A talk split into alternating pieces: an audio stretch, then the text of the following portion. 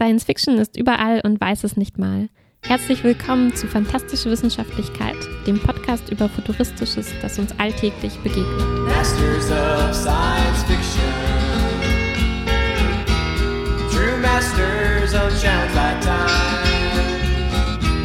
Not merely prophesizing, but actually shaping the future of our humankind. Ich habe heute ein Thema mitgebracht, das wieder an der Grenze zwischen Fiktion und Realität ist und futuristisch ist. Und zwar würde ich gerne mit dir über Farben und visuelle Effekte sprechen, die außerirdisch oder geradezu unmöglich sind. Und der, die, die Idee dazu kam mir von dem Film Annihilation, der nur auf Netflix rausgekommen ist, leider nicht ins Kino geschafft hat, ähm, mit Natalie Portman. Äh, ihr findet auch ein Review dazu, äh, mehrere Beiträge sogar dazu in unserem Blog. Und ähm, die Idee kam mir eigentlich aufgrund von einer Enttäuschung, die ich in diesem Film sind immer die erlebt besten habe. Ideen. Und zwar geht es in dem Film ganz kurz gesagt darum, dass irgendwas aus dem All, was Fremdes auf der Erde einschlägt in so einen Leuchtturm und dann breitet sich darum so ein Gebiet aus, äh, das Eine Blase, ne? so eine Art Blase, genau, ähm, das so komisch schimmert und ähm, wo dann die Protagonistinnen reingehen und das untersuchen sollen und wo so komische Dinge passieren und fremdartige Wesen drin sind und so weiter. Und was mich daran enttäuscht hat, ähm, war eigentlich dieser Schimmer, weil das ganze Ding wird sogar so genannt, das ist namensgebend, das wird als The Shimmer äh, beschrieben. Und es schimmert auch tatsächlich, aber ähm, nicht so richtig, dass man das Gefühl kriegt, das ist irgendwas, das ist spooky, das ist außerirdisch, sondern es schimmert, wie wenn diese Blase so eine Art Seifenblase wäre oder so ein Regenbogen. Und als ob drin hin und wieder Regenbogen einfach Ja. auftauchen, weil zum Beispiel sieht man das äh, ja auch im Alltag relativ häufig, wenn Mhm. äh, zum Beispiel ein, ähm, na, den Garten gießt und dann gibt es einen Wassersprenkler Sprenkler? und äh, äh, verdammt, wie heißt eine Wolke auf der, äh, auf der Erde? Nebel? Ja, Nebel! Ja. Und dann schimmern da äh, Regenbögen, wo man sie nicht erwarten würde. Ne? Und ähm, ja. Mhm. Ja, ja. manchmal sieht man sie ja sogar am Himmel, wenn äh, eine Wolke günstig steht, dann gibt es einen winzigen kleinen Regenbogen in der Wolke drin. Genau, ja. Und genauso sieht es aus. Und ähm, ich habe mich halt gefragt, kann ich denen wirklich daran irgendwie die Schuld geben oder geht das halt nicht anders? Also kann man wirklich in einem Film irgendeinen Effekt schaffen, der tatsächlich äh, einem ein fremdartiges Gefühl davon geben würde, ah, hier Ja. ist wirklich irgendwas Außerirdisches, Komisches eingeschlagen. Ein, ein anderes Beispiel für diese Beobachtung, die ich auch hatte, war, ähm, also an einer Stelle des Films, äh, ich versuche das zu despoilern, Ja. kommen so Fraktalgebilde äh, Gebilde Mhm, ja. zum Einsatz. Also die sind relativ berühmt geworden, ich sage mal vor ein paar Jahren, Monaten, durch eine neue Software, glaube ich, Mandelbulb, äh, die ziemlich gut ist, äh, eben dreidimensionale Fraktale zu rendern, die eben halt aussehen wie hm, Quallen vielleicht oder sowas, Polypen, ne? Und wenn du das halt siehst, dann ist das halt so ein CG-Gebilde, dass es, ja klar, ist ein CG-Dings, ne?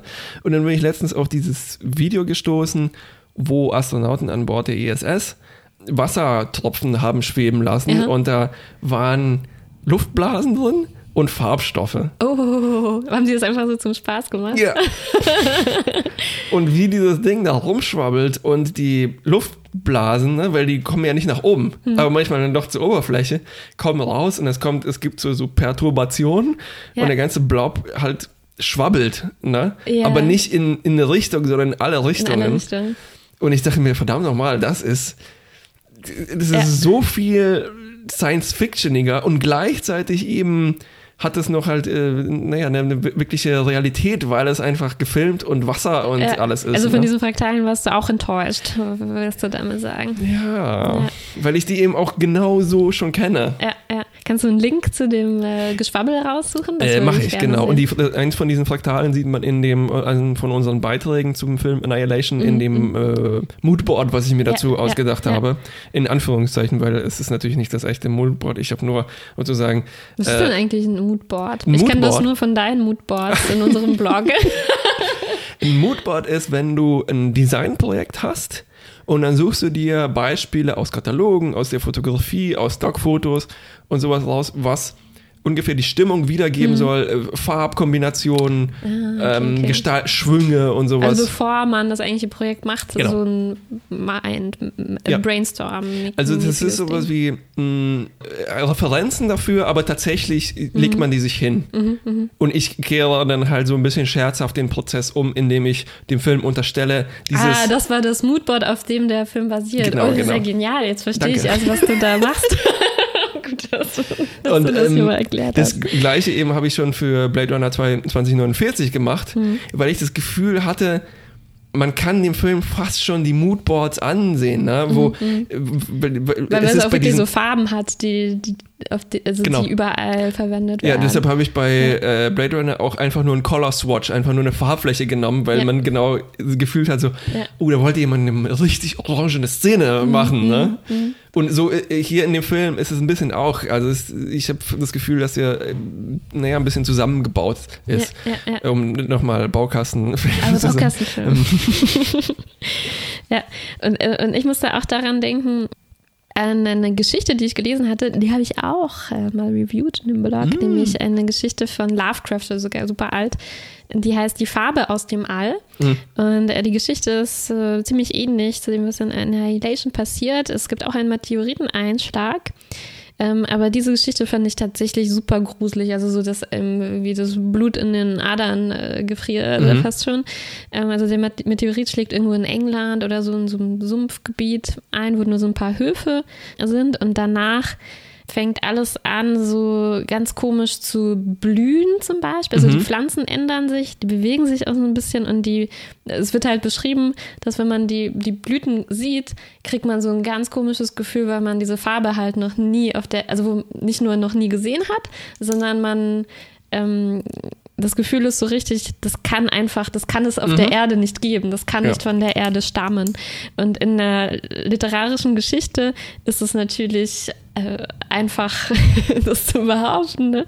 Ähm, funktioniert natürlich dann auch sehr gut, wenn man einfach ein unheimliches Gefühl bekommt. Und ich habe mich gefragt, kann man das in einem Film erreichen? Also kann man das irgendwie umsetzen, wirklich unirdische Farben oder so visuell auch, ähm, auch zu zeigen? Also in dieser Geschichte ist es super unheimlich. Die Leute fangen dann auch so an, verrückt zu werden und zu verfaulen und was schrecklich. Ja, genau. Also das ist was, wozu ich dich eigentlich fragen wollte. Und ich habe zufällig, kurz nachdem ich den Film gesehen hatte, äh, zufällig einen Link äh, zu einem Wikipedia-Artikel gesehen ganz woanders, äh, zum Thema Impossible Colors. Mhm. Habe ich dir auch geschickt. Der Diskussionsseite zufolge ist der vielleicht nicht so sehr gut. Man muss ihn ein bisschen mit Vorsicht genießen, aber es waren ein paar interessante Stichworte drin. Dazu, was es für seltsame Farben, sagen wir mal so, ähm, gibt, auch äh, tatsächlich auf der Erde. Und ähm, ein Thema auf dieser Wikipedia-Seite waren sogenannte Tetrachromaten. Mhm. Das sind Wesen, Lebewesen, die nicht nur drei Arten von Farbrezeptoren im Auge haben, sondern vier. Wir haben äh, zwei Farbrezeptoren und einen Hell-Dunkel-Rezeptor. Was? so siehst du schon völlig falsche Informationen. Kannst du vielleicht die Wikipedia-Seite ein bisschen korrigieren? vielleicht habe ich es auch falsch verstanden. Aber nee, der Name natürlich sagt Tetrachromat, also vier, vier Dinger. ja, also Vier- vielleicht vier- vier Farbdinger und ein Hell-Dunkel-Dings noch zusätzlich. Ja. Hm. Also wir haben nur zwei. Wie können wir dann so viele Farben sehen? Ähm, weil die, ähm, die, unsere Farbzäpfchen oder Stäbchen, ich komme immer durcheinander, Ja. welche das jetzt waren, ein nicht sagen, das ist jetzt rot, ja, nein oder Mhm. rot 0 bis 100 Prozent, sondern es bewegt sich auf einem Spektrum zwischen die einen Zäpfchen zwischen rot und grün und die anderen zwischen blau und gelb. Also haben wir quasi schon vier Farbextreme, zwischen denen sich das. äh, Ähm, es ist, äh, also der Farbraum ist in dem Fall zweidimensional, obwohl das auch nur eine Projektion ist. Ne? Also weil Farben sind Wellenlängen ja, und Ja. es können auch Mischungen von Wellenlängen sein. ja. Und es gibt halt dann das natürliche, biologisch evolutionär gebildete Konstrukt, dass man eben diese zwei Rezeptoren hat, die ungefähr sich das Spektrum aufteilen. Boah, hast du das alles so im Fotografiestudium gelernt oder ist das ein. Nee, da lernt man das Sein. nicht unbedingt. das hast du selber dir angelernt. Das habe ich mir selber äh, angeeignet, deshalb ist es wahrscheinlich auch extrem lückenhaft und zu 50 Prozent Aber falsch. das ist schon, äh, es ist schon wertvolle Informationen Ähm, für mich. Ich glaube, die, also diese, die drei Chromaten, die haben auf jeden Fall eins mehr. Das Ding ist aber auf jeden Fall, dass es dir hilft, mit äh, Farbräumen und digitaler Fotografie zu operieren. Äh, Also auch ja. mit analoger Fotografie, weil du auch filtern musst und dann muss man umdenken. Es ist additive Farbmischung und nicht subtraktive und dann muss man gegen Komplementärfarben haben und so weiter. Wow. Und man muss zum Beispiel, oder digital nur ein ganz kleiner Ausflug ist, das Auge empfind, weniger empfindlich ist gegenüber Blautönen, aber es ist Mhm. ein RGB-Monitor, das heißt, das R und G sollten eigentlich mehr sein. Oh Gott, oh Gott. und, äh, und so weiter. Also Für mich das, war es schon eine wahnsinnige äh, Revolution in meinem Denken, als ich äh, gesehen habe, dass es wirklich man Farben mischt aus Rot, Grün und Blau und nicht Rot und Gelb und Blau wie in meinem Farbkasten. Aber, nee, das ist, ähm, also das ist alles nicht falsch. Hm. Ähm, das ist auch so ein, äh, vielleicht ein Ding, wenn die Leute sich zum ersten Mal damit beschäftigen, dass man, das ist eine gerne, wo man, wie bei zum Beispiel Rechtschreibung, Leute gerne berichtigt. Ja, So, ja. nein, das ist additive Farbmischung, Ja, nicht subtraktiv. Und subtra subtraktiv ist immer nur CMYK, aber das stimmt auch nicht ganz. Das sind einfach nur sehr, die, die, also Industriestandards, die sich herausgebildet haben. Aber auf jeden Fall hilft es bei dieser ganzen Geschichte die Verknüpfung immer zum Auge und zur Mhm. äh, auch ähm, äh, psychischen Stimmt. Wahrnehmung zu haben. Na, zum Beispiel, wie wenn man dieses tolle äh, Blau abends am Himmel fotografieren will und das geht Hm. gar nicht, ne? Das äh, sieht dann gar nicht so aus auf dem Bild, Das wie ist- es im Auge ankommt. Ähm, das ist, ich, ich greife schon mal vor, weil ich habe mir auch jetzt äh, Beispiele für später aufgeschrieben, Mhm. wo, mh, wo es komische Farben, also unmögliche Farben gibt im Alltag. ja, Ne? ja, ja. Und das ist vielleicht eine andere ähm, Definition von unmöglich, aber es ist, es ist, wie du sagst, man kann Abend, ein Abendlicht fast nicht fotografieren. Hm. Wenn du abends rausgehst, dann da habe ich jetzt nicht wirklich nachgelesen, ich kann das nicht belegen, aber ich glaube, dass sich die Wahrnehmung psychologisch verändert, wenn du abends draußen bist. Hm. Allein dadurch schon rein biologisch, dass sich deine, die Empfindlichkeit deiner Augen verändert, Hm. aber auch es ist halt nicht alles mit einer Sache geklärt. Ne? Ja. Und dann gehst du raus, es ist gerade Sonnenuntergang und alles leuchtet ganz komisch, äh, goldene Stunde und so weiter. Ja. Und dann machst du deine Digitalkamera, knips und das ist super Ja, enttäuschend. ja. ja das, damit müssen wir uns auch beschäftigen, weil wir haben ja versucht, auch Polarlichter Ja. irgendwie uns anzugucken. Und man, man, man, kennt ja diese Bilder, äh, total neongrün und pink äh, und, und, und so weiter. Und dann muss man erstmal lernen und verstehen, das sieht dann am Himmel gar nicht unbedingt so aus, weil es ist dunkel, es ist ja nachts und man kann im Dunkeln gar nicht so viele Farben äh, Ja. unterscheiden. Und wir waren dann so da und haben uns gefragt, ja, ist das jetzt so ein Polarlicht oder nicht? Weil es war einfach wie so ein bisschen Schlieren. graue, weißes Schlieren. Ne? Und man muss dann erstmal äh, sich daran gewöhnen, dass das dann, wenn man ein Bild davon macht mit langer Belichtungszeit und so, dann sieht das schön bunt aus, aber mit dem Auge sieht es ein bisschen anders aus. Ja, und jedenfalls habe ich da gelesen, es gibt viele Insekten, Vögel, Fische, Mhm. und so weiter, die dieses, äh, diesen zusätzlichen Rezeptor irgendwie haben und ähm, damit dann, ja, glaube ich, tatsächlich auch zum Teil vielleicht in einem größeren äh, Bereich sehen ja. können, ultra, in den ultravioletten Bereich Genau, oder so. und ja, sowas, ja. Ähm, und es gibt wohl auch Menschen, die sozusagen durch eine ähm, bestimmte Mutation, Mutation. ähm, auch so ein viertes Ding Zäpfchen. Zäpfchen haben. Ähm, und wo es dann so kontroverse Berichte gab. Ich glaube, das war Ja. das, wo dann stand Citation needed, so, was nicht ganz belegt war. Und die teilweise berichten, dass sie irgendwie ein größeres Farbspektrum sehen kann, aber das ist alles nicht so klar, wie man das vergleichen Das ist- und, äh, und rausfinden soll. Das ist aber bei dieser äh, ganzen Sache ist das, ist das schon eingebaut. Ja. Und es, es macht es irgendwie auch spannend und dafür ein gutes Feld für Science Fiction. Aber mh, zum Beispiel, wir kommen gleich vielleicht zurück auf diesen Wikipedia-Artikel, wo es Mhm. eben äh, un unmögliche Farben gibt. Wie soll man denn, wie soll man denn darüber überhaupt sprechen Ja, können? ja. Ne? Also wie soll man auch mit äh, tetrachromatischen Menschen darüber sprechen? Mhm. Ja. Ich habe immer auch das Problem, wenn ich zum Beispiel was über Synästhesie lese, Mhm. Ich, ich war eine Zeit lang fest überzeugt, dass ich auch synästhesisch veranlagt bin, weil, na klar, ich kann einer Farbe auch einen Geschmack zuordnen und das kommt, Ja, äh, ja. ist für mich schlüssig, ne? Ja. Aber wie kommuniziere ich mit Menschen das? ja, und wie findet man raus, ob das vielleicht völlig andere Qualität für jemanden hat, der der- der das Genau. wirklich hat. Ja. Ja. Und dann gibt es äh, eben Sachen, die sind tatsächlich dann auch nicht reproduzierbar, nicht fotografisch Hm. äh, nachmachbar. Ähm, und auch nicht jetzt in dem Maße, wie eben, dass man äh, Sonnenuntergang nicht fotografieren kann, obwohl das damit verwandt ist. Ne? Hm. Ja. Weil das Problem ist eben, dass das auch so ein einfach ein Gefühl ist, Ja. das in dem Fall jetzt nicht rein optisch vermittelt wird. Und Optik ist ja, also das Sehen ist sowieso schon ein höllisch komplexer Prozess. Das ist nicht einfach nur ein CCD-Chip und dann gibt es absolute Werte und das Gehirn sieht das halt, ne? Und ähm, also äh, ich will darauf hinaus, auch wenn wir uns jetzt hier darüber unterhalten, ist das sehr, sehr komisch. Ja, ja, ich glaube, man nennt das Qualia in der Philosophie. Ne? Also das, äh, das ist dieses Gedankenexperiment über Mary oder so also eine Person, die, nennen wir sie Mary, die lebt in einem Raum, ähm, der nur über Schwarz und Weiß ähm, Ja. verfügt. Also die ganze Umgebung. Sie ist, nehme ich an, auch schwarz-weiß. Also wir stellen uns jemanden vor, der in einer Umgebung lebt, in der er noch nie Farben, andere Farben als Schwarz und Weiß Ja. gesehen hat. Und sie hat aber Zugang zu allen möglichen Wissensdatenbanken, die es so Mhm. gibt. Und sie äh, lernt alles, was man über Farben wissen kann. Und sie weiß dann, ähm, zum Beispiel die Farbe Rot gibt es und Ja. die hat das Wellen, äh, wie nennt man das, die Wellenlänge so Ja, und so. und das Auge funktioniert so und so. Und sie weiß dann alles, was es über ähm, Farbe Rot zu wissen äh, gibt. Und die Frage ist dann, weiß sie, wie es ist, ähm, rot zu sehen oder Ja. wie wäre es für Ja. sie dann da rauszukommen und tatsächlich was Rotes zu sehen, wäre das was anderes Ja. ähm, oder nicht und es ist total intuitiv zu sagen, ja natürlich wäre das was anderes, ne? sie hat es ja noch nie mit, mit dem eigenen Auge äh, gesehen.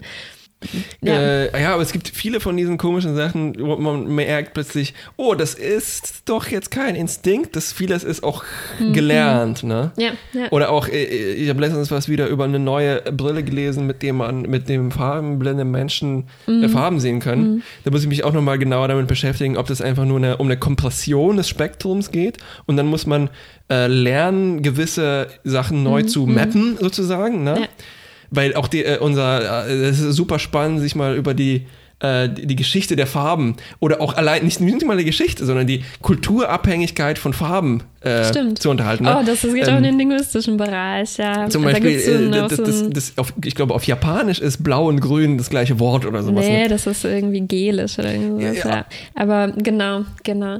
Und genau, da gibt es auch so richtige Feldforschungssets, also so Farbplättchen, Ja. ne, die man hat und wo man dann äh, fragt, also ab welcher Grenze würdest du jetzt ein anderes Wort dafür benutzen, wo man das so mappen kann Ja. und wo man dann irgendwie Kernfarben rausfinden kann, für die die meisten Sprachen ungefähr, also für, den, Ja. für diesen Bereich ein eigenes Wort haben. Ähm, und das ist, äh, das ist eine spannende Forschung, aber sehr, sehr schwierig, weil es da halt auch darum geht, wie ist die Umgebung und äh, in welch, was für einem Licht gucken wir uns das an und äh, sind das Farben, die auch in der Umgebung von den Leuten vorkommen. Ja. Und es ist unheimlich schwierige, schwierige Forschung. Also äh, ich, empf- ich empfehle nochmal äh, ein altes XKCD-Experiment, wo er Habe ich gesehen, wo er das untersuchen wollte, ne, ob Männer und Frauen wirklich unterschiedlich viele äh, Farbwörter haben. Mhm. das war, Weißt die, du das war der erste Teil. Ja. Und dann hat er noch ein Experiment gebaut, wo man äh, Farbennamen verteilen sollte. Das heißt, du Okay. kriegst einen Swatch äh, vorgestellt Ja. und du musst dann beschreiben, wie würde ich diese Farbe Ja, nennen. ja. Und dann hat er äh, so, so ein Spektrum, so ein, so ein ähm, umgangssprachliches Farbspektrum gebaut. ja, ja. Das ist super spannend. Ja, also auch ja. so die, das, was halt, halt dabei noch abfällt. Ja, Ne? also mit den Männern und Frauen fand ich auch sehr schön. Die Urban Legend dazu ist quasi, naja, Frauen haben so mehr Zwischenstufen und äh, tausend Arten von Lila, aber weil, zumindest bei diesen XKCD-Studie ist rausgekommen, ja, ist eigentlich fast identisch, bis auf so ein paar Unterschiede. Bei Pink oder so gab es ein zusätzliches Wort und der einzige äh, tatsächliche Unterschied war, dass äh, es für Männer mehr äh, wahrscheinlicher war, ähm, dass sie sowas wie Penis oder so einfach eingetragen haben als Farbname.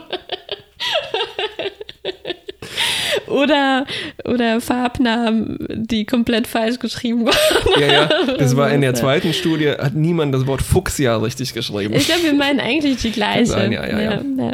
Aber können wir vielleicht auch verlinken. Sehr gerne. Gut, aber dieses mit den Tetrachromaten ist also eine schwierige Sache und Ja. ähm, da waren jetzt auch nicht sehr zuverlässige Informationen da drin. Interessanter war der andere Teil von dem Artikel, fand ich.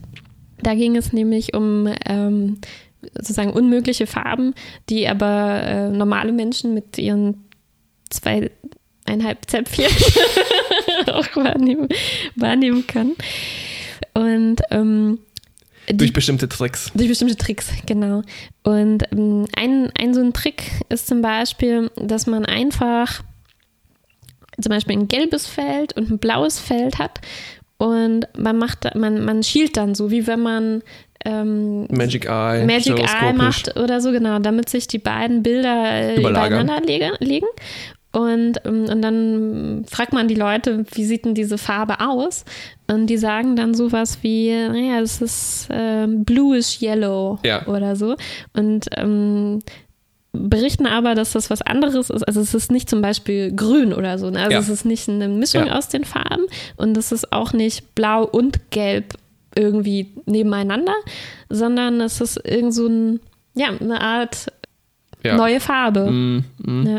Und ganz interessant fand ich auch ein, so ein bisschen kompliziertes, komplizierteres Experiment, was Ja. da beschrieben war, mit einem Eye-Tracker, also mit so einem Gerät, das die Augenbewegungen verfolgt mit einer Kamera. Und wo sie, also es klingt super, super, super belastend, diese Experimente. Eye-Tracker-Experimente sind oft echt, echt schrecklich für die Probanden. Wieso? Äh, Ach, weil das oft sowas ist, dass du, also ich erzähle mal dieses Experiment. Ja, ja, ich habe ja, das ja. schon ein gutes Beispiel für, Okay. ein, für ein anstrengendes Experiment. Also den Leuten würde ein Auge zugeklebt Klebt. und mit dem anderen ähm, haben sie zum Beispiel so äh, grüne und rote Streifen alternierend gesehen oder nebeneinander, einen grünen und einen roten Streifen auf dem Bildschirm. Und der Eye-Tracker hat halt verfolgt, wo das Auge hinguckt und je nachdem das Bild verschoben. Und zwar so, dass man immer genau auf die Grenze zwischen den beiden Farben geguckt hat. Und dann hat man wieder die Leute gefragt, was, was die da ähm, sehen.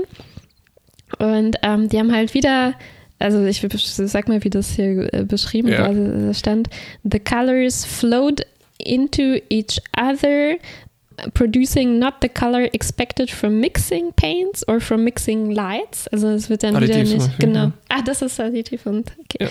Ja. Um, on a screen, but new colors entirely, which are not in the CIE 1931 Color Space. So Der Industriestandard für Okay. der Meta-Farbraum. Ja. alles klar. Um, for red and green, some saw an even field of the new color. Some saw a regular pattern of just visible green dots and red dots. Some saw islands of one color on a background of the other um, color. Äh, Genau, also wieder das Phänomen, dass es halt sich nicht eine Mischung aus den beiden Mm, Farben mm. ist oder die eine und die andere Farbe, sondern halt sowas rot, ro Ja. reddish green. Ja, eine kurze Nachfrage dazu. Hatten die Leute auch so komische Klammern, die ihre Augenlider aufhalten und mussten Genau. immer wieder Ja. nicht betröpfelt werden? so stelle ich mir das zumindest vor. Also, warst du schon mal, hast du schon mal einen Eye-Tracker Nee. mitgemacht? Also, es ist tatsächlich. Ähm, Ist das eine Experience, die man irgendwo mitmachen kann? klar, kannst du zu unserer Uni kommen, wir machen Oh, das auch. yes. Also, bei uns muss man halt nur Sätze lesen, das geht noch. Okay, ja. Ähm, aber man wird schon, also man muss das Kinn halt auf so eine Halterung Mm, mm, mm. ähm, legen und wird da schon ein bisschen wie so eingespannt. Aber die Augen natürlich nicht, die, die muss man halt äh, selber Ja. kontrollieren. man darf schon auch blind sein. Oh. Aber ja, so ein bisschen fixiert ist man schon, damit halt Ja, ja, ja, man sich klar. nicht zu, zu viel bewegt. Also für mich klingt das alles, und ich habe dieses, also dieses Schiel-Experiment immerhin auch gemacht. Mm, Und ich muss sagen, ich habe ziemlich viel Erfahrung in Schiel-Experimenten, schon lebenslang. Ja, Und es äh, klingt eigentlich alles nach äh, binokularer Rivalität. Das heißt, ähm, unsere Augen sind gewohnt, an dem gleichen Fleck das gleiche Objekt zu sehen. Das heißt, die gleiche Farbe. Nur, dass sie halt räumlich ein bisschen verschoben sind und aus der Verschiebung leitet man tiefen Informationen ab. So, wenn, die sind ziemlich gut darin, wenn ich zum Beispiel jetzt äh, vor mir hängt dieses Mikrofon, ich gucke aber dich an und damit sehe ich eigentlich das Mikrofon als Doppelbild. Ja. Oder so Okay, halbdurchlässiges, ne? Aha, ja. Und Das- natürlich- Ich versuche das jetzt auch mit meinem Auge zu sehen. Und das ist natürlich, wäre blöd, wenn mich das so ablenkt, dass ich von diesen komischen zwei Geisternbildern, die ich vor mir sehe, Ja. nicht mehr dich äh, als potenzielles, äh, wenn du ein Säbelzahntiger wärst, das klassische Evolutionsbeispiel, Wenn ich was wenn du ein Säbelzahntiger. äh, wenn mich das ablenken würde. Ne? Das heißt, dass unsere äh, Wahrnehmung irgendwo so verkabelt ist, dass wir kein Problem haben, überlagernde äh, Informationen Mhm. Ja. wahrzunehmen, die Okay. von, von einem Auge kommen. Und das ist, ist da so komisch, dass man, wenn man das herbeiführt, sehr, sehr schwierig, äh, also es ist, kommt dann zu so einem Flackern, zu einem Oszillieren. Mhm. Das heißt, wenn du dich, sobald du dich auf eine Form konzentrierst, Mhm. nimmst du die mehr wahr und dann die andere. Ne? Okay. Das ist mit Kanten, die Wahrnehmung von Kanten läuft ein bisschen anders im Auge ab als die Wahrnehmung von Flächen. Und wie kann ich das jetzt ausprobieren? Die, also das, Blau-Gelb-Experiment zum Äh, Beispiel. dieses Flackern, was du jetzt meinst, Ah, allgemein? Äh, das findet schon in diesem Blau-Gelb-Experiment statt. Okay. Weil ähm, man muss nur ziemlich, also es, es hilft, andere Experimente dazu gemacht zu haben, weil man dann weiß, worauf man achten muss. Also ich kenne, ich sage mal, was Ja. mein Erfahrungsschatz ist. Es gab mal Mickey, Mickey Mouse Ja, ja, ja, ja, ja. Weißt du wahrscheinlich schon, was ich meine. Da gab es so oft so ein Bild, wo zum Beispiel man den blinden Fleck finden konnte und da ist was verschwunden. Ja, ist was Oder man anderes, hat ja. da so gedreht und die, Au die, Ja. die Räder von dem Auto haben sich gedreht. Das, das, das hat alles damit zu tun. Es Ja. gab aber auch tatsächlich ein binokulares Experiment in der Mickey Mouse, das du jetzt komischerweise nicht erwähnt Wie hast. war das? Da, da Bestimmt gab es ein Kreuzchen und eine Brücke und wenn du deine Nase auf das Ja, Kreuz gelegt hast, dann ja. waren die zwei, die getrennten Brückenteile genau, zusammen. Weil Ja. die Frage war, wie kommt Donald von einem Ende auf das andere? In dem Fall war aber zwischen jeweils der anderen Hälfte der Hintergrund sehr, sehr unspannend. Das Mhm. heißt, da findet keine, fast keine Realität statt, sondern ich nehme nur das Aufregendere wahr. Also das mit mehr Kanten, mit mehr Flächen. Okay. Wenn aber die Flächen ziemlich gleichberechtigt sind, wie in diesem Teil, wo du eine blaue und einen gelben Color Swatch hast. Ähm, dann ist es nicht so, dann, dann ist es wirklich, dann kann man die, die Rivalität ähm, beim Kämpfen Zu zuschauen. Ja. Und es ist, man braucht ein bisschen Konzentration, es ist fast schon meditativ, ne? Ah. Und wenn ich dann halt mehr auf das Blau achte, dann sehe ich Mhm. mehr Blau. Dann achte ich mehr auf das Gelb. Ah. Und dann musst du so, so dann musst du fast dein Gehirn abschweifen lassen und auf nichts achten, was Ja, natürlich nicht ja. leicht ist. Ja. Und dann gibt es sowas wie, ein, wie so ein Zustand der Schwebe, das beides gleichzeitig, diesen Quantendings. Boah, ich finde das super spannend. Also dieses Achten, das kenne ich auch aus, ähm, aus linguistischen Experimenten zum Beispiel tatsächlich. Und ich finde es total interessant, dass das halt was anderes ist, worauf sich jetzt mein Auge fokussiert Ja. und worauf ich achte. Ja. Weil ich habe ja vorher gesagt, es gibt, ich habe gelesen über, über äh, Eye-Tracker-Experimente, wo ich echt dachte, oh Gott, die Leute müssen stundenlang das machen. Und das ist zum Beispiel manchmal sowas wie, also bei, in der Linguistik fragt man sich oft, wie, wie lesen Leute, ne? Und Ja. ähm, wie springt, äh, also wie viel nimmt man jetzt ähm, schon von der Umgebung wahr, wenn man, wenn das Auge eigentlich auf nur ein Wort gerichtet ist Ja. und, äh, und wie viel kriegt man dann schon von dem mit, was weiter vorne im Text ist oder weiter hinten. Und dazu gibt es dann manchmal so Experimente, wo man gesagt kriegt, man soll jetzt auf das Kreuzchen in der Mitte Mhm. achten und ähm, das Experiment läuft auch nur weiter, wenn man das wirklich macht. Also es ist man wirklich gezwungen, das zu Ja, machen. und sonst kriegt man Elektroschock. Genau.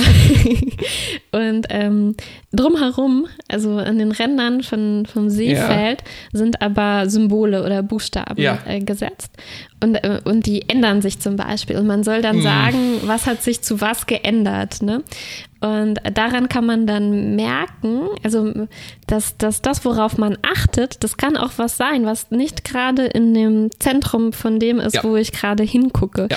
Und das finde ich schon ziemlich futuristisch irgendwie Ja. oder Science-Fiction-mäßig. Also es ist, es ist super interessant, dass dieses Achten, was mir so ein bisschen esoterisch irgendwie Ja. vorkommt, Achtsamkeit, ne? so, dass das wirklich so einen messbaren Effekt haben kann. Also ich, ich gucke was an, ich achte aber was- auf was anderes und das hat wirklich einen, einen Effekt, weil nur dann, wenn ich darauf achte, merke ich, ob sich da was verändert Ja, hat oder ja. nicht.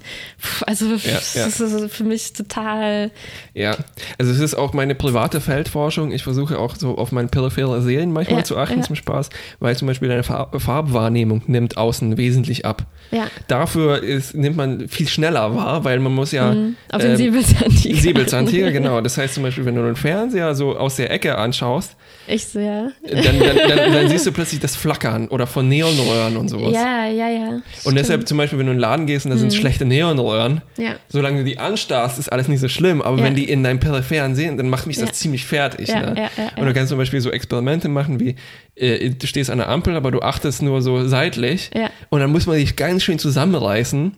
Aber man weiß ja auch, welche Farben das hat. Und das ist so eine Mischung aus, man kann wirklich beobachten, was deine Wahrnehmung macht und was dein Wissen dazu beiträgt. Wurf. Ich würde jetzt an der Ampel aber auch nur noch schielen, damit ich reddish green sehen kann. Richtig. Und ähm, um, Bei, Re bei Rot stehen, bei Grün gehen, bei reddish green. rotieren im Kreis. Aber um, um, um das jetzt äh, darauf zurückzukommen, das ist ein gutes Experiment eigentlich. Ich glaube, es geht weniger darum, diese Farbe Yellow-Blue da wahrzunehmen oder Gelb-Blau. Ich glaube, es ist nur ein sehr gutes Beispiel für ähm, ein gutes Training, um auf binokulare Rivalität zu achten oder auch um diesen, diesen Zustand nachzugehen, wo das wirklich in der Schwebe ist, der irgendwo existiert, aber der schwierig zu erreichen ja. ist. Ja, pass auf, jetzt kommt eigentlich meine eigentliche Ja. Frage dazu. Äh, wie ist das jetzt bei Annihilation? Ja. Nehmen wir an, das wäre nicht nur auf Netflix, sondern im Kino rausgekommen. Und ähm, vielleicht hat man, ist es ein 3D-Film Ja. Und kann man das irgendwie nutzen, was wir jetzt gerade besprochen haben, dass man äh, dem Zuschauer auf das eine Auge die eine Farbe Ja. gibt und auf das andere die andere Farbe und dann denkt er, oh, ist voll außerirdisch und der Schimmer ist, ist, ist wirklich äh, unheimlich? Also ich, ah, das ist so spannend. Also da muss ich erstmal noch einen Exkurs machen. Ich bin schon ganz aufgeregt. Ich auch. Weil es gab noch ein anderes Beispiel äh, auf dieser imaginären Wikipedia-Seite. Äh, Ja. Ähm, und das waren die chimerischen Farben. Und Ja. Mhm, da geht es um Nachbilder. Das heißt, ich starre etwas an, meine, meine Farbzäpfchen Stimmt, das habe ich vergessen äh, sch- passen sich an, machen das Gegenbild. Das hab, hatte ich früher ganz oft in der Kirche. Das, ich habe ich hab zum Beispiel das Kreuz angestarrt in der Kirche. Wir müssen dazu sagen, wir waren auf der katholischen Ich bin Schule. Schule. also ich- ne? Und wenn, wenn du, du Gar nichts. Okay. Wenn du, wenn du nur lange genug etwas anstarrst, also wirklich konzentriert einen Punkt, ne? Hm. Dann schlafen deine Rezeptoren so weit ein, dass du nur noch grau wahrnimmst. Hä? Und das wenn- ist mir noch nie passiert. äh, aber so, durch- durch- so erstarrt war ich in der Kirche nicht. Dann musst du das machen. Das ist fantastisch. Okay. Es ist, funktioniert auch außerhalb der Kirche. ähm, und dann, aber man kann sehr schwierig nur seine Augen auf einen Punkt gerichtet lassen. Und dann hast du so Verschiebungen. Und dann nimmst du Reliefmuster wahr. So hat man früher mit negativen Effekte gebaut. Äh, Reliefmuster. Und äh, das ist etwas? Also das ist- mir vorstellen. das ist etwas, das könnte man im Kino tatsächlich auch nutzen. Da müsstest du aber Leute dazu bringen, einen Punkt anzustarren. Ne? Okay, man muss Und- sie fixieren. Genau. Und so ähnlich, also da müsstest du, weiß nicht, ein, äh, ein, irgendwas sehr, au also, Sehr Aufregendes in die Mitte tun, ja, okay. ähm, so ähnlich mit den chimerischen Farben. Also äh, es, es gibt da schöne Beispiele. Es gibt etwas. Also so, so eine äh, äh, nackte Brüste und im Hintergrund Ja. so chimärische Farben. Und das Ding, also, Aber das Skript schreibt sich von selbst. ja, das einzige Beispiel, was mir eingefallen ist, ein Penis in die Mitte, komischerweise. Das ist eher ein psychologisches Mir Experiment ist über nichts uns. Besseres eingefallen und ich wollte es nicht sagen. Ähm, jedenfalls, es gibt, also der Wikipedia-Artikel nennt das stygisches Blau, also das Gegenbild zu Gelb. Also man startet das Gelbes an und dann guckt man weg und dann Das habe ich blau. tatsächlich auch ausprobiert. Funktioniert auch ganz gut, Ja, ne? ja. Also ich, äh, dann gab es Und dann gab es sowas wie ein Orange, das Oranger als Ja. Orange war. Wie ging das nochmal? Was Ähm, muss man da anstarren? also du starrst die Gegenfarbe zu Orange an, das ist Cyan. Ja. Und dann guckst du eine orange Fläche an und dann ist dieser ja, Punkt, der vorher Punkt, Cyan der, war. der extrem orange und das, das war auch das äh, Aufregendste an diesen Beispielen. Ja, also die ja, anderen sind ja, relativ ja. simpel. Ja. Ähm, Aber ich konnte das nicht so richtig verstehen. Also ich habe nicht richtig Ja. verstanden, wieso ist das jetzt, was bedeutet, dass das jetzt oranger ist als das Orange, was es in der Ja, Welt ja, ja, so, ja, ja. so gibt. Also wie, wie, wie, wie kann ich denn feststellen, dass dieses Orange, was da als Ja. Hintergrund dient, schon das orangeste Orange ist, was wir überhaupt herstellen können? Nee, das, das Problem ist, dass sehr, sehr, sehr viel vom Sehen äh, relativ ist. Und genauso auf, darauf basiert dieses ganze Ding überhaupt. Also mh, relativ, in dem Fall adaptiv. Ne? Also die Neuronen gewöhnen sich an einen bestimmten Zustand und das ist dann der neue Nullzustand.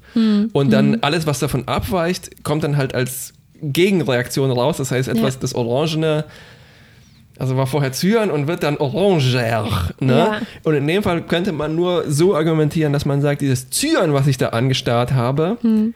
ist eigentlich die exakte Gegenfarbe zu dem Orange, was ich gleich anstarren werde. Ah, und das was Nachbild ist dann noch Ja.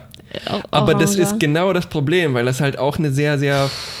Also es ist einerseits ein bisschen psychologisch, wenn man Mhm. sich auch, dann muss man sich sagen, ja, das sieht orange aus, aber es ist vielleicht einfach ein bisschen heller.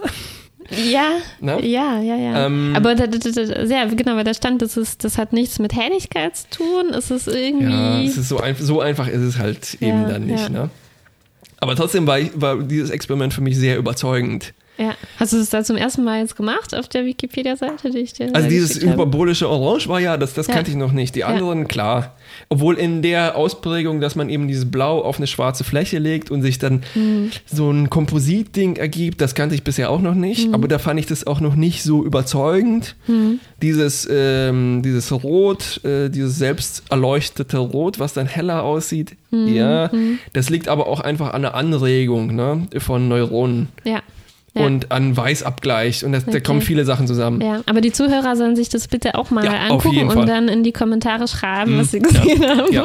Äh, Penis oder Fuchsia.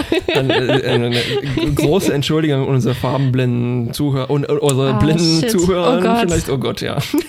Naja, die können auch ihre Erfahrungen uns mitteilen. Oh ja, also ich wäre Ja. super interessiert an eigentlich, äh, na, also wie, wie das für farbenblinde Ja. Menschen ist. Ne? Ja. Ähm, jedenfalls, das. Oh, stimmt, das ist unser unaccessibelste Podcast. Oh. das, das, das, die chimärischen Farben könnte man sehr gut im Kino nutzen. Weil ich denke mal, das wird tatsächlich auch genutzt oder vielleicht vermieden. Chimerisch, also es ist jetzt mit den Nachbildern. Nachbildern, genau. Stell dir vor, du hast eine sehr, sehr rote, lange Szene, ne? Dann sind Ja. deine Augen im Kino vor allem, nicht zu Hause Ja, vielleicht, sondern so, im Kino dunkel ist. Ja.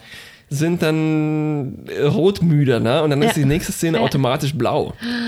Vielleicht, vielleicht wird das sogar korrigiert, ne? Boah, ich glaube, sowas ist mir passiert in Neon Demon. Hast du gesehen? Mm, Das ist so ein Film, von dem äh, Alex, ist das richtig, von dem der Drive gemacht hat? Ne? Ja, Ja. genau, diesem Reffen, Reffen. Ja, ja. Äh, Entschuldigung. Jetzt Äh, Vom Windlingen Nikolas. genau. Ist, und ähm, der Film mh, spielt in der Modewelt und hat ziemlich extreme Farben. Ja. Also es, es geht viel um Farben und es ist vieles so zum Beispiel knallpink, also oder Gold oder Ja. so, also extreme Farben äh, die so eher nat unnatürliche Farben sind. Das ist Ja. alles so sehr künstlich äh, und Ja. so weiter. Dann gibt es, glaube ich, eine einzige Szene vielleicht, also ist mir zumindest so im Gedächtnis geblieben, wo auf einmal jemand ähm, viele Leichen begraben wird. Also es ist ein ganz schön schrecklicher Film, muss ich zu, ein blutiger Film, sage ich mal so, äh, muss ich zur Warnung mitgeben. Ähm, und und be- befindet sich dann im Grünen auf diesem Friedhof. Ja, ja. In das Gras und Gebüsch und sowas. Und das ist mir so ins Auge gestochen, dass ich dachte, sowas, wie haben die das so grün gemacht? Ich habe noch nie sowas Grünes in einem, in einem Film gesehen. Und das, das war sowas, ne? Da war ich vorher so äh, im Neon-Modus Ja. und dann äh, dieses Grasgrün hat echt eine starke Wirkung Ja, gemacht. Also ja das hat er Relativität clever, und clever äh, gemacht. ja, Na- Nachbild und Ja. äh, Prägung. Ähm, was, was man natürlich auch noch machen könnte, ist äh, zum Beispiel im, im Kino eine andere Lichtquelle zu benutzen. Eine zusätzliche, ne? Das Ja. heißt, also das ist, weil wir in der letzten Folge über das Panometer mit dem UV-Licht gesprochen haben, ne? Das hat immer eine andere Mhm. Ja. komische Wirkung. Das spricht halt so das äußerste Ende des Spektrums unserer Gibt's das? Zäpfchen. Gab's das schon mal? Im Kino? Bestimmt, in irgendeinem Projekt. Es gab, ähm, es gab so am An, äh, in den wahrscheinlich 50er Jahren äh, im Zusammenhang mit der äh, zweiten oder ersten Welle der 3D-Projektion tatsächlich Sachen, wo eine Puppe durchs, durch den Kinosaal ge ge ge geflogen ist. was? Das Ähm, ist aber jetzt was anderes als Nee, und die, ich könnte, es könnte sein, dass die dann schwarzlichtig angestrahlt Okay, worden war. ja, ja, ich habe jetzt gerade auch auf einem Designfestival wieder mal ein UV-Buch gesehen. Das heißt, du hast ein Kinderbuch Ah, ja. und da ist eine Taschenlampe dazu und dann musst du die auch verborgenen. aufregend. Ja, ist auch aufregend. Und sowas ähnliches wäre das, ja, ne? ja. Das wäre halt auch nur ein Gag, ne? So wie Ja. diese schrecklichen 4D-Kinos, wo dir das ins Gesicht pustet und Ich nicht liebe durchrüttelt. das, das im Europapark. Das gibt's jetzt in, in normalen Kinos auch. Ach was. Ich musste, als wir Solo geschaut haben, das um, um jeden Preis vermeiden, nicht diesen verfluchten Drittelstuhl zu haben. Ähm, Das gab Solo mit Rüttelstuhl. 4D, das ist jetzt, das gibt's in den größeren IMAXen. Oh Mann, ich hätte Und- um jeden Preis einen Rüttelstuhl haben wollen. Und- und- aber und Neukölln-Arkaden haben keinen Und haben keinen Pust und 4D. Geruch. Na, na, Fantastisch. alles. Ähm, jedenfalls, oh Gott, oh Gott, wir schweifen ab. Also die chimerischen Farben Könnte man nutzen. könnte man nutzen, nutzt man vielleicht auch schon, könnte man einfach mal auf die Spitze treiben. Ja. Für einen Kunstfilm wäre das bestimmt mal Ja. interessant. Ähm, auch mit Blicklenkung und sowas, ne? Und äh, Teile Mhm. ausstrahlen. Ähm, um jetzt nochmal noch mal ein retardierendes Element zu machen. Ne? Also Ja. äh, apropos, weil ich gerade Kunst erwähnt habe, wir hatten ja auch die Installation von James Terrell gesehen, dem Lichtinstallationskünstler. In Amerika meinst In du? Ja. Amerika? Ja, ja. Wir hatten den auch aber ein anderes Mal schon mal gesehen. Ähm, und er arbeitet ganz viel damit, dass er Räume komplett ausleuchtet. ja. Und äh, dann geht man in einen anderen Raum und du hast halt, du warst so krass bestrahlt mit Ja. einem farbigen Licht, Ja. dass das, also dich, also es ist so intensiv, Ja. dass es dich irgendwie komisch fühlen lässt Das zumindest. erinnert mich Ne? auch noch. Weißt du, Alex, als wir im Luminarium waren, auf dem Siget, warst du da auch drin? Ah, ich glaube schon mal, ja. Da, da war Ja, so ja, eine, ja. wie so eine, ein bisschen wie eine Hüpfburg war das, aber ein Kunstprojekt, quasi Ja. auf dem Festival. Und man konnte reingehen und das war alles aus Gummi innen drin. Ähm, aber jeder Raum war so anders ausgeleuchtet und man hat dann auch so komische Gefühle von den, von den Farben quasi bekommen. Luminarium. Ich hätte mal das aus, ich glaube aus Versehen, äh, auf, ich war mal, äh, wir waren auf der Documenta, aber wir waren nur essen. Und da gab es eine, die Toilette war komplett in grün bestrahlt. Und dann gehst du raus und die Welt ist, Ist für fünf Minuten magenta, und zwar so magenta. Das war also intensiver als fast alles, was ich auf der Documenta erlebt habe. Gut, aber äh, okay. Abschweifung, Abschweifung, Abschweifung, Ende. Ende. Äh, noch ganz kleine Abschweifung. Ich bin gespannt, wie sich das zum Beispiel mit HDR und sowas entwickeln wird. Ne? Also Was jetzt, mehr Frames Was- ist, als man eigentlich nee, sehen nee, kann. das auch. Äh, nee, HDR, äh, höhere Dynamic Range, nicht HFR, High Frame Rate, sondern High Dynamic Ah, Was Range. ist das? Ähm, dass du äh, in den tiefen Tönen mehr Farben hast. Also, dass du nicht das einen absolut ge äh, gestückelten Farbraum hast, sondern man sagt, im Dunkeln ist mehr los, im Hellen ist mehr los und ein Fernseher kann dann eventuell sich zum Beispiel auch auf das Umgebungslicht anpassen. ähm, ja. Und damit könnte man eventuell auch kreative Sachen machen, also das äh, umnutzen für bestimmt. Mal sehen. Ähm, okay, jetzt die große äh, Trommelwirbel. so. Es gab nämlich, äh, weil, ähm, um das nochmal aufzugreifen, du hast gefragt, könnte man das im Kino machen, dass man dem einen Auge das zeigt und dem Ja. anderen Auge das zeigt? Uh, Und genau das macht ein äh, Godard-Film. Ist das der, bei dem du deine Abschlussarbeit geschrieben Der kommt hast? in meiner, Ab- in meiner Diplomarbeit, kommt der vor, Habe ja. ich dann gelesen. Ähm, und da hat er, da ist der mit dem wirklich mit dem, mit der, mit der Physikalität der doppelten Kamerasituation und in dem Fall auch der doppelten Augensituation kreativ umgegangen. Mm, Doppelte Augensituation, damit meinst du, man hat zwei Augen. Ganz genau. Okay. ähm, also äh, heutzutage werden immer, eigentlich glaube ich, noch noch fast alle Filme über eine Post-Conversion gemacht. Das heißt, man filmt eine normale Szene, man baut ein Relief dazu und sagt, Also alle drei 3D-Filme? alle 3D, alle 3D 3D-Filme. Und dann, das ist näher, das ist weiter weg und dann Mhm. ist das eigentlich so ein Relief, was sich vor einem bewegt. Ne? Wie, wie, wie, wie, wie macht man das? Und was meinst du? Das ist wie jetzt- ein Relief, das sich bewegt. Ich habe nichts verstanden.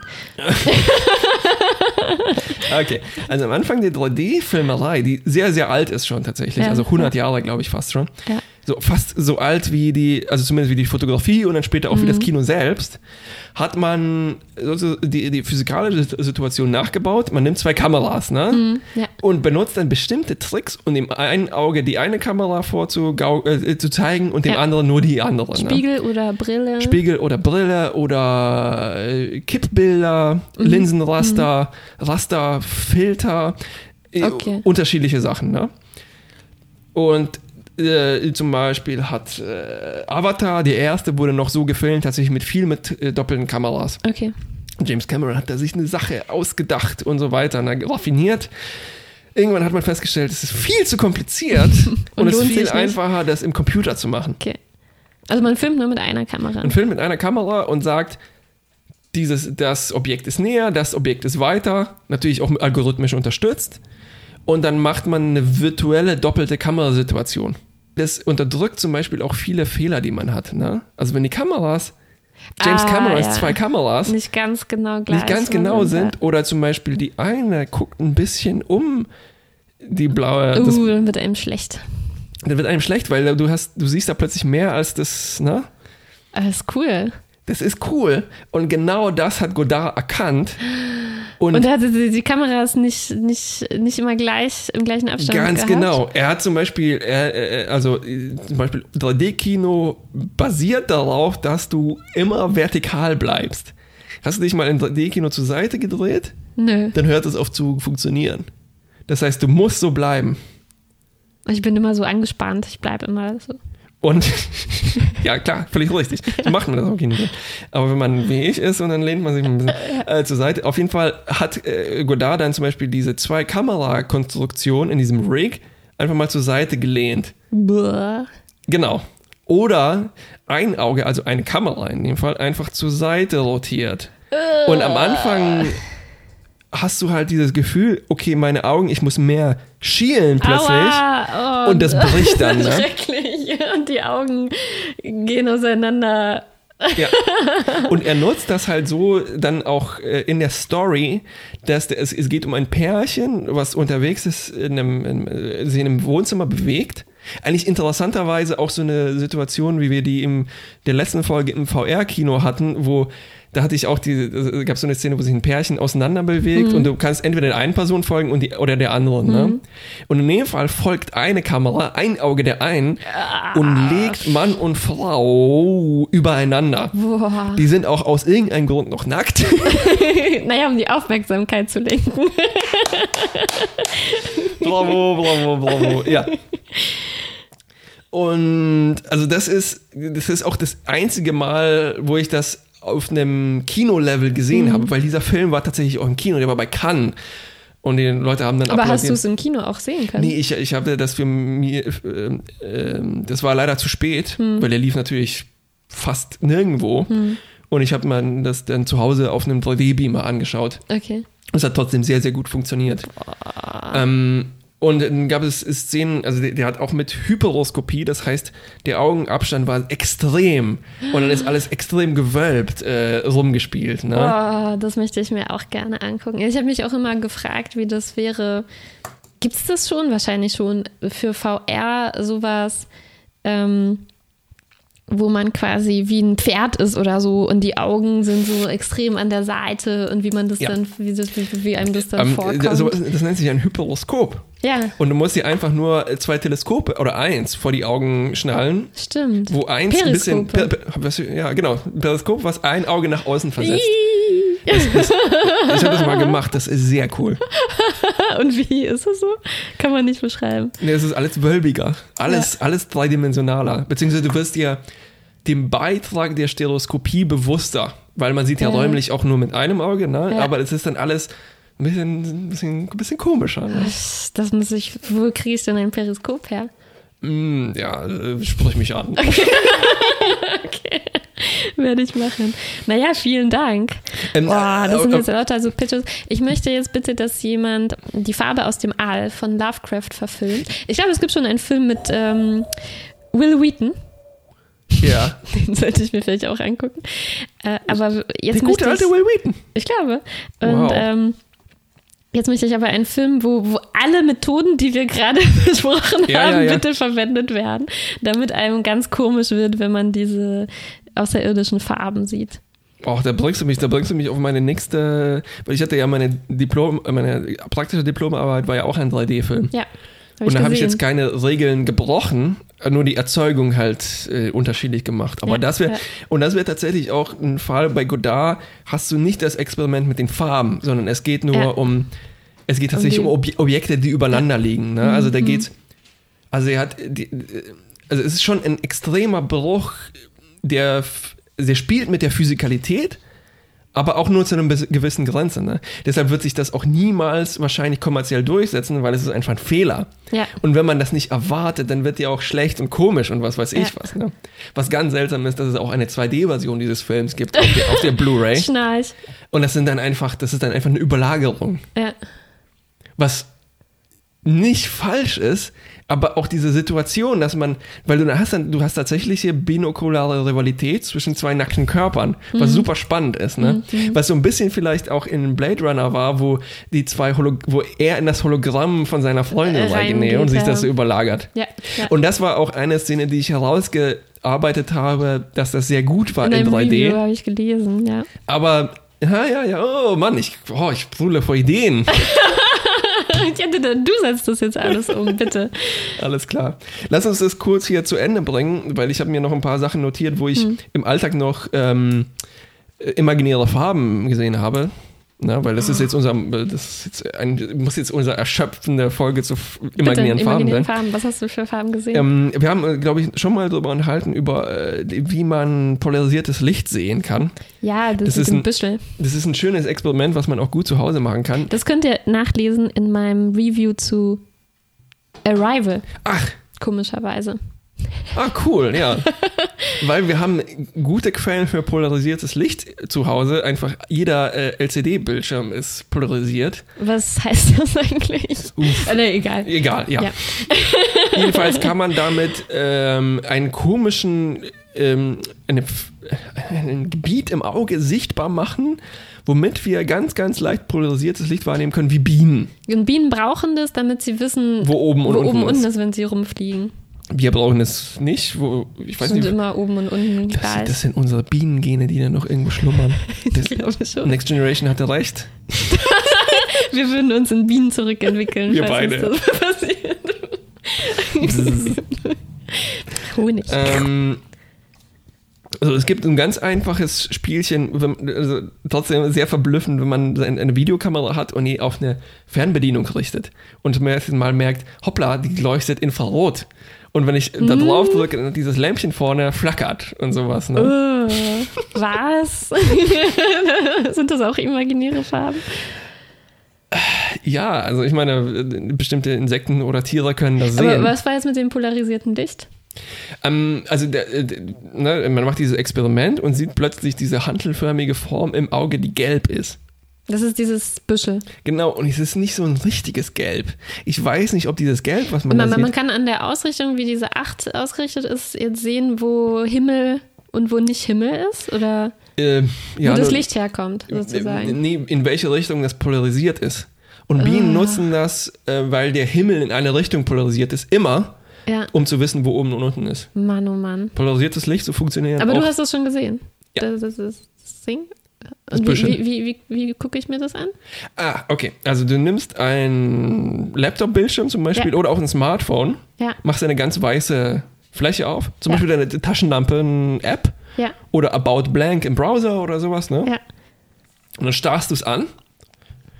Ich weiß nicht, 30 Sekunden oder sowas, ne? Und dann rotierst du, naja, entweder den Laptop oder deinen Kopf oder beides zusammen, um, damit die zusammen um 90 Grad gedreht sind. Okay. Und dann nimmt man so eine ganz kleine Hantelform wahr in, im Zentrum des Auges, die gelblich erscheint. Gleichzeitig auch eine um 90 Grad gedrehte Hantelform, also es ist dann so eine Art Kne Kleeblatt, ne? Ja. Und die, der andere Form ist blau, also gelb und blau Gegenteil. Und das ist einfach eine Fähigkeit, die unser Auge hat. Jupp. Das Verrückt. ist ein Ding. Und es ist halt auch so was Gelbes, wo nichts Gelbes sein sollte. Ne? Und das hat, Ja. das hat mich auch an diese sti- stigischen Farben erinnert, also Nachbildfarben, weil es, es sollte da nicht sein. Mhm, Ja. Was soll das? Ja. Boah, Mann. Wo, mehr, mehr imaginäre Mehr, Farben. mehr, mehr, mehr, ähm, ah, ich hatte mal eine schöne Erfahrung, das war in einem Fotoladen, also wo man Abzüge sich machen, früher machen ließ. ähm, und die, hatten, die waren ganz stolz, die hatten neue, neue äh, Lichter gekauft, ne? Lampen. Lichter. Neue Lichter.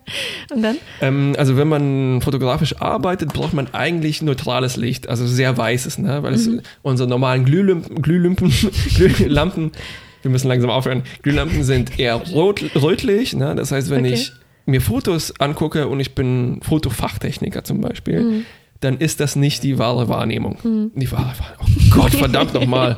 Es geht bergab. Ähm, es ist nicht repräsentativ. Ich Ja. gehe raus mit dem Foto, sieht anders aus. Ja. Ich gucke mir das bei einem anderen Glühlampenlicht an oder im Museum mit Neon und so weiter, sieht das falsch aus. Mhm. Und deshalb brauchen Fotoläden eigentlich sehr exakte, normierte Lichter. Und deswegen waren die stolz auf ihre neuen Lichter. Genau. Die haben aber eine Variante gekauft, die auf LEDs basiert. Und zwar waren das, ich glaube, so Partyscheinwerfer, die alle Farben darstellen können. Die haben die aber immer auf alles zusammenlaufen Ja. lassen, also weiß, Ja. theoretisch. Ne? Das Problem war nur, dass alle, alle also die drei LEDs, die da dabei waren, rot, grün und blau, sehr, sehr dünne spektrale Linien hatten. Und nicht ein Weißlicht, du willst eigentlich, dass das Spektrum völlig, dass da alle Farben drin sind, ne? Und zwar nicht nur alle rot, grün und blau. Also sondern alles dazwischen rot, auch. orange, orange, Äh, gelb und so weiter, ne? ja.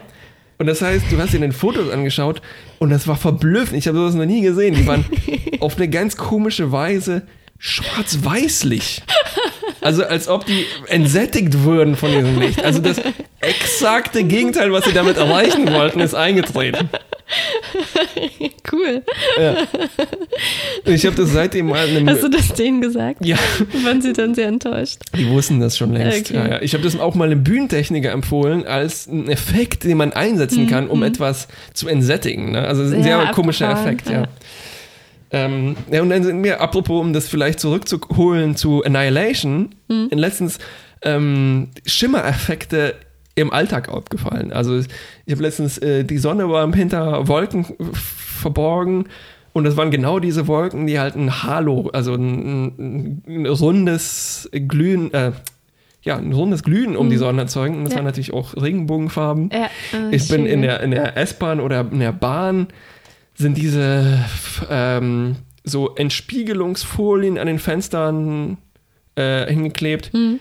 Ich glaube auch vielleicht, um das UV-Licht rauszufiltern oder sowas. Und unter bestimmten Winkeln, weil es auch Interferenzeffekte entstehen, wie bei äh, Ölflächen und sowas, hast du auch so ganz leichte Schimmer. Mhm. Oh, Aber so ganz, ganz an der schön. Wahrnehmungs... Ähm, ne? ähm, Grenze. Grenze.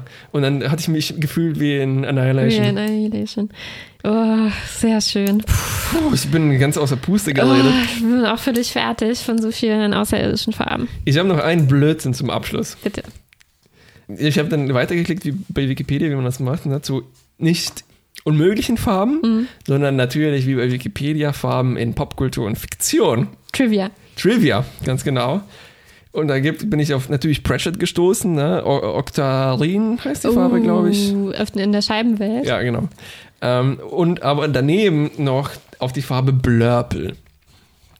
Und Blue Blurple, und Purple. ja, also mh, nicht besonders kreativ, aber Blurple is a color invented by the rapper Exhibit to describe an opalescent car finish on Pimp My Ride. Das ist mein Lieblingsbeispiel jetzt. It later Imaginären appeared on, on Community that Pierce Hawthorne, also Chevy Chase, claims to be able ja. to see upon reaching level 6 of his cult. Ich glaube, das ist Staffel 5, weil das kommt mir nicht bekannt vor. Auch dann- Blurple, ja. Und dann, und dann schaltet Wikipedia auch nochmal einen Gang hoch. Da geht es nämlich weiter mit One of the most well-known colors on the Internet. Blurple. One of the main colors. Citation needed. One of the main colors on the platform Discord. Wow. Guter Abschluss. Guter Abschluss. Oh, bis zum nächsten Mal. Bis Zum nächsten Mal.